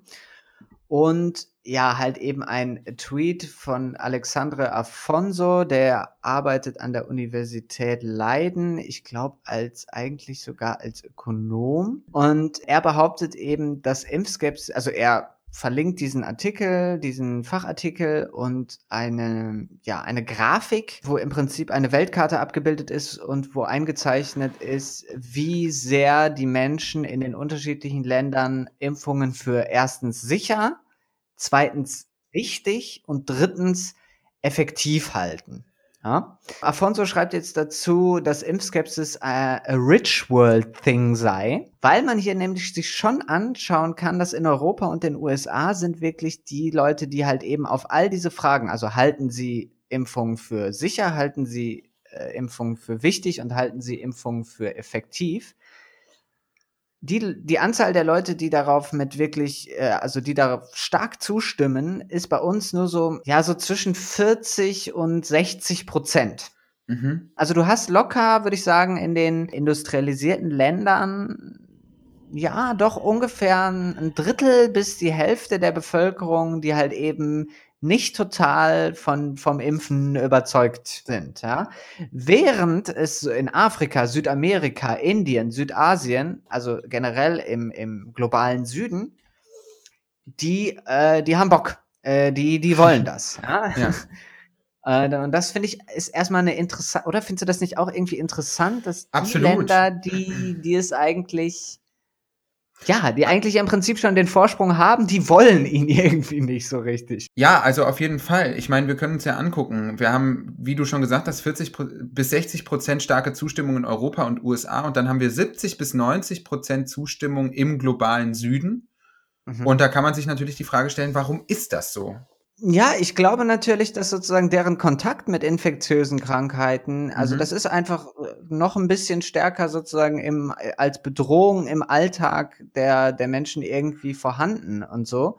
Und ja, ich, ich denke mal, so Sachen wie Masern oder so und so weiter, so große Masernausbrüche, die gab's dann halt eben schon in, im Westen halt irgendwie ein paar Jahrzehnte lang nicht. Mhm. Und dann, dann lässt sozusagen diese, dieses, äh, ja, ich sag jetzt mal, die Impfdisziplin einfach nach und plötzlich hast du dann wieder einen Ausbruch. Und das sind, glaube ich, so, so irgendwie, ja, relativ seltsame Effekte. Und ich meine, jetzt steht ja auch schon bei Corona im Prinzip diese Bedrohung im Raum. Also niemand spricht es jetzt so aus. Und man merkt ja auch, dass viele Leute wie wir jetzt einfach auch richtig Bock haben, sich impfen zu lassen gegen das Zeug. Aber du hast ja schon auch im Prinzip so ein bisschen diese Bedrohungssituation. Klappt das überhaupt, das auf freiwilliger Basis zu lassen? Kommen am Ende überhaupt genug Leute, um, um mitzuhelfen mit der Impfung das aufzuhalten. Der ganz entscheidende Punkt, ehrlich gesagt. Und das ist auch der Grund, warum Jens Spahn gerade so unfassbar viel Öffentlichkeitsarbeit macht. Also der erklärt ja wirklich in jede Kamera, die nicht bei drei auf dem Baum ist, nochmal, wie wichtig das Impfen ist und dass das so toll ist und so. Und ich glaube, es liegt auch ein bisschen daran, dass Deutschland da später dran ist als alle anderen oder als viele andere Länder, natürlich nicht als alle anderen Länder, aber ähm, sage ich jetzt mal im Vergleich zu Großbritannien und den USA und so, weil man einfach hier da gar nicht so eine klare Mehrheit für hat. Also man hat gar nicht so die große Bereitschaft in der Masse, 70 bis 80 Prozent, die du so ganz problemlos mobilisiert bekommst und die dann wirklich dieses Impfangebot auch auf jeden Fall annehmen. Das gibt es hier einfach nicht. Das muss erstmal noch beworben werden. Und ich glaube, die Strategie von Spahn und Co. ist, zu sagen, ja, passt mal auf, Leute, schaut doch mal in andere Länder, da wird das schon gemacht, da ist alles in Ordnung. Jetzt können wir auch hier. Mhm. Also, dass, dass man quasi in Deutschland so ein bisschen noch darauf warten muss, wie dem, wie es dem Ausland so kollektiv geht mit diesem Impfstoff so. Den Eindruck habe ich schon auch so ein bisschen, dass das die aktuelle Politik ist. Und ich meine, also man muss sich halt auch einfach bei der Kommunikation über das Internet und wie viel mittlerweile in Social Media und so weiter geht, man muss sich natürlich auch einfach überlegen, jetzt wird es wahrscheinlich in der nächsten Zeit, wenn das irgendwie anläuft, das geht ja jetzt schon los in den USA, es werden ein paar Leute allergische Schocks auf die Impfung bekommen. Ne? Mhm. Auf jeden Fall. Das ist nicht komplett ausgeschlossen, dass es allen, die das bekommen, danach irgendwie wunderbar geht. Es wird auch, ein paar Leute werden auch Fieber bekommen danach. Für mich ist dann halt immer der Gedanke, klar, individuell, wenn du individuell eine, so einen Schock bekommst, so einen allergischen Schock nach einer Impfung, mega scheiße. Wirklich Ja, super mega. kacke. Ja, bin ich absolut bereit, das zuzugestehen. Bloß on a big scale ist es natürlich für eine Gesellschaft viel, viel einfacher, wenn du konsequent durchimpfst und danach aber auch sagen kannst, so ein bisschen, ey, jetzt können wir uns mal wieder so ein bisschen entspannen und das Problem steht uns nicht die ganze Zeit irgendwie schon auf dem Schlips so. Da würde ich aber auch eine Frage stellen, die ist vielleicht ein bisschen pikant, aber ohne jetzt von mir quasi zu sagen, ich bin dafür, aber was spricht aus deiner Sicht denn gegen eine Impfpflicht? Gute Frage. Eigentlich nichts. Für mich, also Mhm. für mich jetzt persönlich, bloß ähm, wenn ich mich in das Mindset auch von anderen Leuten äh, hineinversetze, ich kann natürlich verstehen, so wie wir ja auch letztens irgendwann mal besprochen haben, dass das mit der Maske ja auch so eine spezifische Dynamik bekommen hat, weil er eben, der Staat nimmt sich heraus, dein Verhalten bis ins Einzelne im Prinzip zu kontrollieren Hm. Wir wollen, dass du dir zu Hause deine Hände waschst, wenn du bei dir zu Hause reingekommen bist. Wir wollen, Ja. dass du eine Maske trägst, sobald du in die Bahn steigst. Und eben jetzt, wir wollen auch, dass du dir diese Impfung reinknallst, damit es hat natürlich dieses Geschmäckle von der Staat will etwas von Absolut. dir, ja, und befiehlt es auch. Jetzt muss man sich dazu denken, Impfpflichten gab es auch schon vorher, die gab es im Deutschen Kaiserreich äh, und man muss sich ja auch überlegen, also es gibt ja auch Kindergärten, die halt einfach auch sagen, sorry, Alter, wenn du nicht wenn du nicht diese, was ist nochmal diese ganz basale Mumps, Masern, Röteln-Impfung? Ja, ja, ja, ja. Kriegst ja. du doch im Prinzip, wenn du sieben Monate alt bist, kommt Ja. doch direkt der Doc und sagt hier das, so, ne? Ja, Und diese, diese Impfgegner-Eltern, die ja da wirklich so ihren Kleinkrieg führen, da werden ja die Kinder dann halt auch einfach äh, in den einzelnen Kindertagesstätten oder so auch einfach nicht aufgenommen. Ja, und solche Leute beschweren sich dann darüber, dass der Staat ihre Freiheit einschränken würde, während man gleichzeitig aber mir nichts, dir nichts bereit ist, die Freiheit anderer Menschen auf körperliche Unversehrtheit nämlich völlig problemlos einzuschränken. Also was ist denn, also der, die Attitüde, die dahinter steckt, ist ja einfach so, ja, pf, mir doch scheißegal. Also, Ja, ja, klar. Ich finde, das Wort hat immer einen unangenehmen Beigeschmack, aber ich finde es natürlich auch hart, weil man in gewissem Sinne ja auch davon, ja, schmarotzt, sage ich jetzt mal, mhm. dass die anderen Eltern ihren Kindern wiederum auch ja der Gefahr eines allergischen Schocks oder so weiter, so weiter aussetzen, ja. absolut. So, ne? Also die, die fahren dann sozusagen im Windschatten von den anderen irgendwie mit, sagen, ja, ja, guck mal, hier passiert doch gar nichts. Ja, weißt du, warum dein Kind keine Masern bekommt? Vielleicht, weil alle anderen gegen Masern geimpft sind, ja? Also das ist wirklich. Was man natürlich sagen kann, ist, dass natürlich auch nicht alle, alle Menschen in Deutschland das Impfangebot bekommen können. Also es gibt ja einfach Leute, die das, Ja. von denen schon klar ist, dass sie es nicht vertragen. Das darf irgendwie nicht unterschlagen werden. Genau, es ist, wird ja auch gesagt, also wenn du starken Kontakt zu einer schwangeren Frau hast, und da wird ja empfohlen, das eben nicht zu tun, ja, also dann sollen wenigstens die Menschen um die Schwangere herum Ja. geimpft sein. Ja, Ja. So. Ich weiß aber, ich bin ja letztens ist ja dann auch dieser Impfplan aufgetaucht, wer da jetzt zuerst und wann und so. Und ich bin auf jeden Fall so mega in der allerletzten Gruppe. Ja, ja, auf jeden Fall. Ich ja, auch. Ja, ja. Ich auch. Voll. Die letzten, die letzten 40 Millionen, das soll ja dann auch erst im Dezember anfangen. ja. Es hat aber noch äh, Thema geopolitische Dimension. Es gibt noch, äh, ich habe noch ein bisschen mehr, und zwar einen Tweet von Lajos Kossuth.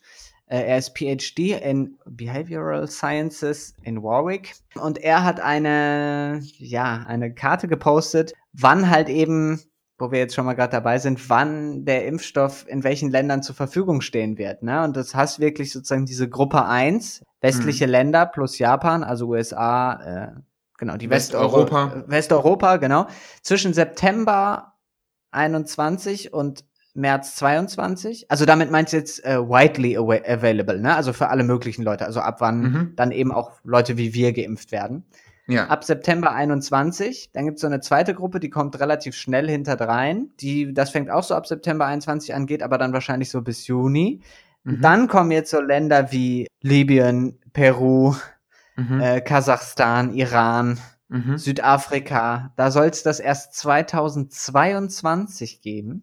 Und dann kommen die, die im Prinzip sich schön ganz hinten anstellen können. Weite Teile Afrikas, Afghanistan, Pakistan, Mongolei, Indonesien. Und die erst wahrscheinlich ab April 2022 bis 2023. Da muss man schon mal sagen, puh, ey, das ist schon, da schreiben sich einfach so koloniale Muster einfach fort. Kann man einfach schon mal so Kann man schon mal einfach mal so sagen. Absolut, finde ich auch. Also das ist natürlich auch ein, äh, so dieser Vorwurf wird schnell ausgespielt, aber an der Stelle sieht man es einfach ganz deutlich. Also da ist ja. einfach äh, ganz klar diese da wird ökonomische und soziale Ungleich, äh, Ungleichheit einfach fortgesetzt auf medizinischer Ebene. Wir zuerst und die anderen danach. Ich meine, man kann so einen ganz kleinen Punkt jetzt irgendwie machen, bitte nicht falsch verstehen, aber es gibt natürlich, die westlichen Länder sind natürlich gerade am allerhärtesten davon betroffen, auch weil die Altersstruktur halt eben dementsprechend ist, ja? ja. Also hier ist das ja überhaupt erst so riesig problematisch, weil sie so unglaublich viele alte Menschen haben.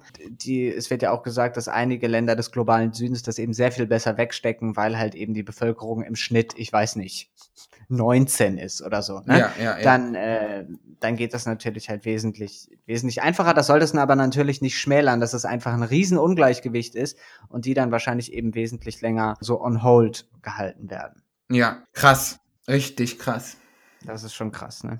Noch viel problematischer finde ich allerdings das, was sich jetzt herausgestellt hat als Public Funding und Private Profit. Also ich habe ja einen Tweet von, äh, ich glaube, ja, Matthias Schmelzer. Er arbeitet an der Uni Jena als ähm, Wirtschaftshistoriker, soweit ich äh, unterrichtet bin. Und er hat ja auch ja so eine Übersicht gepostet, äh, wie sehr die einzelnen Impfstoffentwickler halt eben von, ja, man kann schon eigentlich sagen, Steuergeld profitieren, ja. ja. Und bei denen, die es jetzt geschafft haben, also, puh, muss ich schon sagen, Moderna ist dabei. Ähm, mhm. Äh, mit Moderna ist fast komplett, also diese 593 Millionen sind fast komplett aus der öffentlichen Hand finanziert äh, Pfizer, die das ja jetzt geschafft haben, zu zwei Dritteln. Und dann kommen aber diese, diese Leute an, diese, diese Firmen und wollen sich da das Patent klären und dann diese Profitmargen aus den Vakzinen herausholen. Also das muss ich schon sagen, da stellen sich auch irgendwie, also mein Gerechtigkeitsempfinden stellt sich da auf die Hinterbeine. Ist auf jeden Fall, ja, hundertprozentig. Also das feuert doch diese Debatte, die in Amerika jetzt auch erbitterter geführt wird, endlich weiter an, inwiefern halt überhaupt medizinische Produkte marktwirtschaftlichen Prinzipien unterliegen sollten. Also wirklich halt äh, zu großen Gewinnen führen können. Was du ja, ja, beispielsweise auch in Amerika siehst, daran, dass sich super viele Menschen einfach gewisse Medikamente nicht leisten können. Diabetes-Medikamente oder so, ja, wo dann, weiß ich nicht, noch der dritte Nebenjob angenommen werden muss, um sich das überhaupt leisten zu können und so. Und das ist einfach, es ist einfach pervers. Also da siehst du wirklich, da siehst du wirklich, dass, äh, dass der Kapitalismus alle Grenzen gesprengt hat. So wirklich jede ja. Grenze des guten Geschmacks ist da an der Stelle übertreten eigentlich schon vorher äh, bei, bei der Verteilung des Impfstoffs so. Ne, wenn ich mir dann so denke, dass so dieses Impfding, diese, diese Entwicklung des Impfstoffs so als großes bilaterales oder multilaterales europäisches Projekt verhätschelt wurde, mit so diesem Gemütszustand, der dann noch davor dazu geliefert wurde, dann kann man ja wirklich sagen, das europäische Projekt Impfstoff bedeutet nichts anderes als dass Europa das zuerst bekommt. Ja. So und äh, ja, ich weiß gar nicht, was ich dazu noch sagen soll, ehrlich gesagt. Matthias Schmelzer schreibt dazu, Big Pharma argues that, uh, no, Big Pharma argues they need paid, wie sagt man, patents, patents? Keine Ahnung, patents, glaube ich. Patience. Patience, Na, ich werde jetzt einfach ein deutsches Wort einstreuen. Machen wir ja. so. Big Pharma argues they need Patente to finance the vaccine. ja. Not true, as shown by this graph. Uh, Patente guarantee profits and kill people. Medical knowledge should be a public global good. Ja, und dann soll man noch eine Petition unter, unterschreiben auf der Webseite patents-kill.org. Also wie gesagt, das ist wirklich, ich finde es so ein bisschen. Und, oh Wunder, wer stimmt gegen die Patentfreiheit? Welche Länder? Oh, der Westen.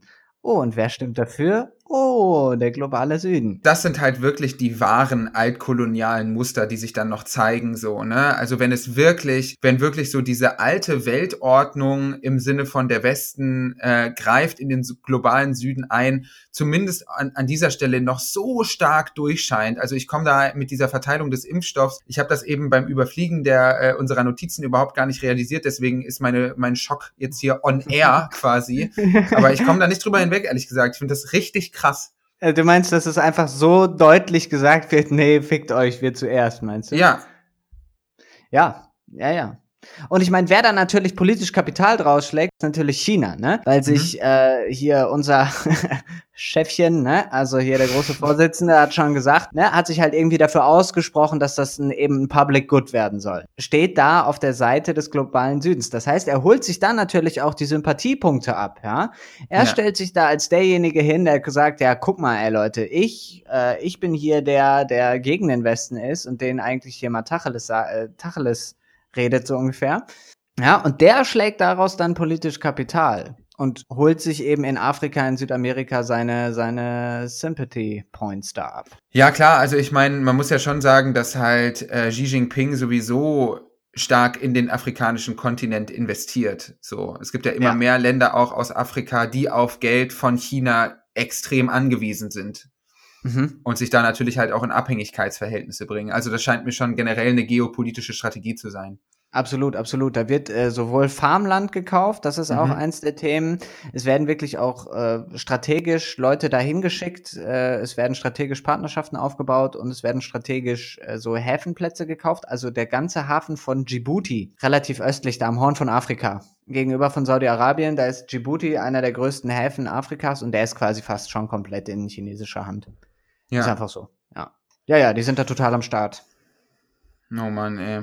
Ja, äh, dann noch eine Sache, die ich noch sagen wollte zum Thema, ähm, zum Thema Impfung, jetzt mal wieder weg von diesen geopolitischen Erwägungen. Einmal noch mal kurz zum Anfang, Thema mRNA-Impfstoff. Da mhm. gibt's ja manche Leute, die irgendwie behaupten, mRNA verändert das Genom. Da muss ich jetzt sagen, da habe ich auch letztens noch mal mit einem Kollegen von mir gesprochen hier, Grüße gehen raus. Robin, ja, äh, der studiert Bioinformatik und hat mir dann auch nochmal gesagt, also der ist total da in diesem, in diesem Genetikzeug drin und meinte, dieser Take, mRNA verändert dein Genom, ist wirklich wohl totaler Schwachsinn. Einfach weil das zwei Register sind. Die benutzen zum Teil halt eben dieselben Aminosäuren, zum Teil aber auch nicht. Es gibt ja hier Adenin, Thymin, Guanin, Cytosin, mhm. die in der DNA drin sind, hier ATGC, C, TGA und so immer. Und mRNA hat halt eben nicht Thymin, sondern ein and eine andere Aminosäure. Also es mhm. geht im Prinzip gar nicht, dass das äh, aufeinander, aufeinander Einfluss nimmt.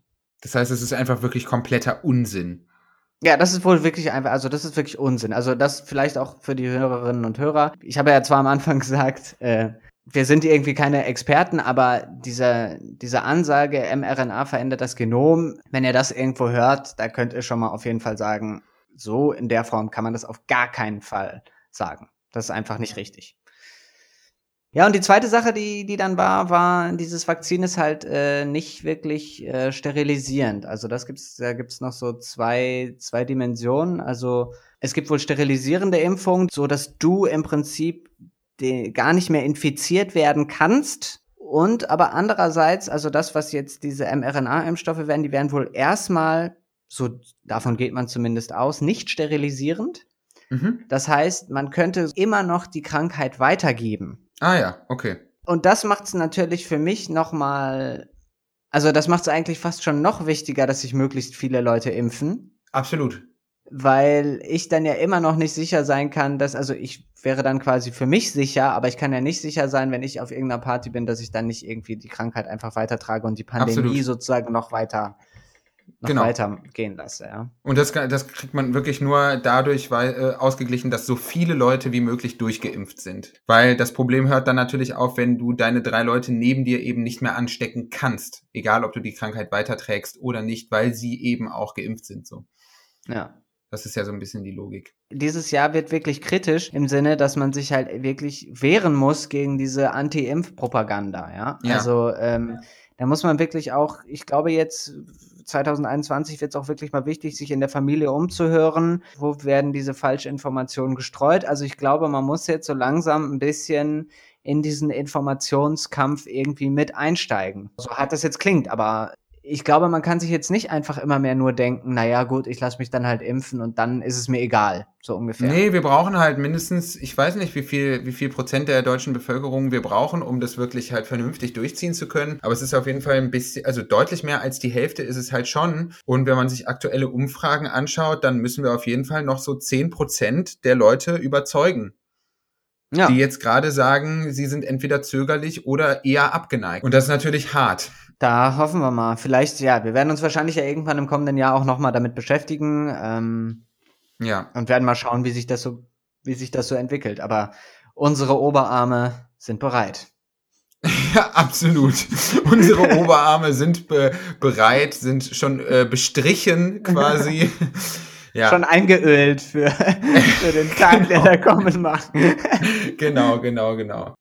Ja. Genau. Dann sprechen wir jetzt einfach noch mal ganz kurz über das unterschätzte Thema der Woche. Ähm, es ist fast dreist, das äh, so zu benennen, ehrlich gesagt. Denn die Headline ist, äh, du kannst es dann weiter ausführen, der Vatikan will bis 2050 seine CO2-Emissionen auf Null bringen.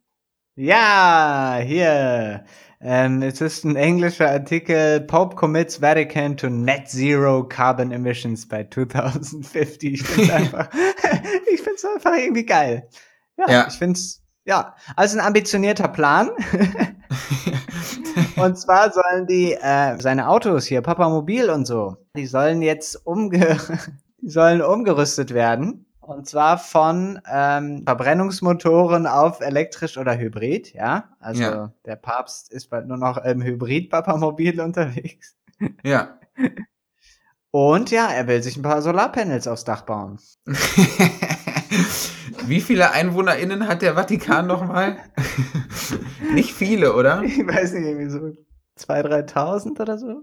Ja, ich schaue gerade mal nach. 453. Oh, wow. ja, das wird ja eine richtig große Aufgabe.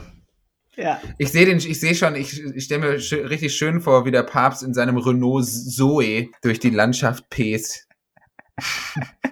Schwebt, kann man sagen. Wo, wo werden, wo kommen die dann hin? Kommen die dann wirklich auf den Petersdom drauf? Das finde ich richtig geil. Oh, das wäre so lustig. Oh, das ist ja, so oder? Ist wenn ja diese Hammer. weiße, wenn diese weiße Farbe und dann kommt da so richtig Solar drauf. Oh, das wäre so geil.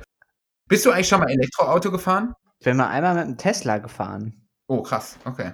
Ja. Ich bin letztens zum ersten Mal äh, Elektroauto gefahren. Da dachte ich, ich frag dich mal. Ja, und wie ist das? Ist es irgendwie. Ich finde es schon krass. Also, es ist halt irgendwie schon ein anderes Fahrgefühl. Also, allein dadurch, dass es halt super leise ist, halt so. Ich finde das ja schon immer, wenn man in so ein, weißt du, wenn man beim Taxi in so ein Hybrid-Taxi einsteigt, weißt du, von Toyota die? Ja. Kennst du die? Ja. Das, das, da denke ich schon immer so ein bisschen so, wenn es dann so, wenn es dann überhaupt nicht so, so ein bisschen rumort, sondern eher so nur so dieses, weißt du? Ja, genau, genau. So genau. Ja. ja. genau. So ist es halt im Elektroauto auch, nur halt durchgehend so. Und das klingt schon lustig. Es klingt halt, es ist halt die ganze Zeit so dieses, und es ist halt so, es ist schon irgendwie, ja, was anderes. Immer wenn ich dann stark beschleunigt habe zwischendurch, dachte ich so, funktioniert das jetzt wirklich? Geht das? Wie denn? Also, also ah, okay, also du warst nicht Beifahrer, sondern bist nee, selber ich bin gefahren. selber gefahren. Ich bin ah. selber gefahren. Es gibt ja, äh, es gibt ja ähm, verschiedene hier so Carsharing-Anbieter, zum Beispiel Stadtmobil. Mhm. Und da stehen halt in, äh, in Bochum bei uns wirklich direkt 200, 300 Meter von unserer Haustür entfernt steht halt so ein Elektroauto, was man sich dann für ein paar Stunden ausleihen kann. Ja. Das ist eigentlich. Ja, auf jeden Fall geil. Cool. Aber diese, ja, Tolle Nachricht, oder? Der, ja, der auch, Papst. Auch, auch, der Papst ist dabei. Der hat sich gesagt, wenn Xi Jinping das schon ankündigt in China, dann muss der Vatikan nachziehen. Da muss die nächste Weltmacht nachziehen. Das habe ich mir auch gedacht, Alter. Ich glaube hier die Chinesen, die haben auf jeden Fall herzlich, herzlich geschmunzelt einmal ja, ja. ja, ja, Ich dachte schon, die Welt geht unter, aber dann hat Papst Franziskus gesagt. Geil, dass Papst Franziskus sich so zu, äh, zu weltlichen Zielen positioniert. Nee, aber ich meine, ist ja auch ganz cool. Also er ja, auf jeden halt Fall. Ähm, ja, ja. Voll, also absolut. Schlecht, es hat ja immer, es hat ja immer Symbolwirkung, so. Ja, ja, ja. Glaube ich. ich. Keine Ahnung. Auf jeden ich weiß Fall. nicht. Ich kenne nicht so viele Gläubige, ehrlich gesagt. ich weiß nicht, ob das so wie in England ist, wo das Wort der Queen ja schon Gewicht hat, beispielsweise. Also, dass ja. du dann halt, weißt du, dass du dann so ein Staatsoberhaupt hast oder so eine Symbolfigur am, äh, im, im Staat, die dann so zwischendurch was sagt und dann äh, horchen alle so kurz auf. Moment mal, was sagt sie? Ah, okay. Ja, ich meine, es wird ja schon immer gesagt, dass der Papst, wenn der halt irgendwie sagt, keine Ahnung, benutzt keine Kondome, dann hast du halt wirklich in ein paar Ländern ein Problem. Kann man ja schon so sagen. Dass, also ich glaube, in Südamerika gucken sich, glaube ich, schon mal an, was der Papst so sagt. Absolut. Und von daher kann man ja einfach froh sein, weil der Papst hätte auch einfach sagen können, benutzt keine Kondome. Und da sind die Klimaziele doch besser. Ja, Franziskus. Ja, ist auch irgendwie eine komische Figur, ne? Ich, so ganz traue ich ihm nicht über den Weg, aber naja, immerhin. Was will man, was will man von einem Papst auch erwarten, mein Gott? Du bist ja auch einfach, du bist jetzt ja, man kann ja wirklich nicht sagen, dass du äh, Religion besonders zugeneigt bist. Sagen wir mal so, ich habe da meine Bedenken. so, fassen wir es mal so zusammen. Ach, es gibt, das kann ich auch empfehlen, vielleicht noch als letzte mhm. Empfehlung, mhm. das kann man sich vielleicht auch mal, kennst du diese eine Diskussion zwischen Christopher Hitchen und Tarek Ramadan? Nee. Ist auf YouTube, super. Ich glaube, länger als eine Stunde halt wirklich jemand, der Religion propagiert und das halt mhm. halt super cool findet. Versus halt eben Christopher Hitchen, der so zu dieser New Atheism School ähm, ja. gehört. Und ich sag mal so, der schießt da schon mal richtig aus allen Rohren. und, äh, All in, und, ja, wie ich so ja, schön ja, ja, also ja, also wie du so schön sagst, ja, also da geht aber mal wirklich jemand all in, ey. Das kannst du aber mit dir mal, ja, schön, können wir vielleicht auch noch in die Verlinkung tun. Ja, machen wir auf jeden Fall. Aber immerhin, der Papst will bald Elektro-Papamobil fahren. Richtig geil, Mann. Richtig geil. Ich find's gut. Alle sollten ihm nachmachen. Ja. Das ist die Zukunft. Ja, Leute, das war's für dieses Jahr mit dem Diskussionen-Podcast. Wenn nichts mehr zu sagen ist, oder Noah? Ja, genau. Ich glaube, wir machen ein bisschen Pause. Ne? Ja, wir machen zwei Wochen Pause, genau. Äh, und hören uns dann einfach wieder Anfang Januar, wenn, wenn mein innerer Kalender sich jetzt nicht ganz täuscht. Dann hoffe ich, dass alle, dass alle Affengehege noch ganz sind äh, im Januar. Nicht wie in ja, Krefeld. Genau, ich würde sagen, äh, wir können natürlich noch darauf hinweisen, ihr könnt uns natürlich ein kleines Weihnachtsgeschenk machen, indem ihr uns ein wenig spendet. Das könnt ihr natürlich gerne machen, wenn euch dieser Podcast gefällt, ihr etwas lernt oder euch ärgert. Manchmal sind Podcasts ja auch gut, äh, damit man abends im Bett liegt und sich denkt, boah, diese beiden Vollidioten, Alter, ey, die reden mir die sagen die ganze Zeit nicht meine Meinung. Das ärgert mich. Und, Hier, und dann soll man Euro. was spenden. Ja, genau. Hier, ich gebe euch 20 Euro.